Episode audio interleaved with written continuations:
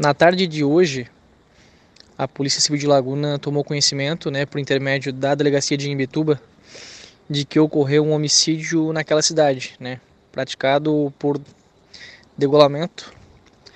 E três dos suspeitos foram presos em flagrante. Ao serem interrogados, eles comentaram, né, que mataram ou tentaram matar.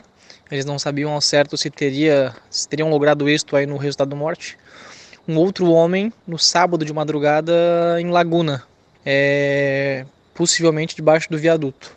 Então foi feita diligência no local e acabou se encontrando então um andarilho que de fato foi né, esfaqueado naquela madrugada de sábado para domingo. Foi conversado com o mesmo, o mesmo confirmou que naquela madrugada foi, foi saqueado por dois homens que se intitulavam pertencentes à facção criminosa chamada Os Balas na Cara, né, oriundo do Rio Grande do Sul. É, inclusive ele recebeu umas cinco facadas e uma delas acabou sendo realizada na região do pescoço. Foi estocada no próprio pescoço.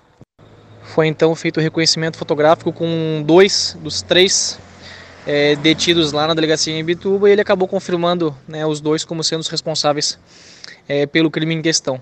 E chama atenção ainda que tanto no episódio de Laguna quanto no episódio de Imbituba eles filmaram a ação. Então, enquanto um deles estocava as facas aí no, na vítima, né, aqui em Laguna, o outro registrava a ação.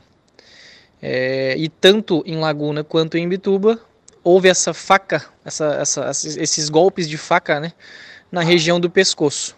Só que em Laguna acertaram num grau que ainda deu tempo, né, de a vítima ser socorrida, ao passo que infelizmente em Bituba ela acabou sendo de fato bem degolada e de, de modo a ocasionar o resultado de morte aí na, na vítima de lá.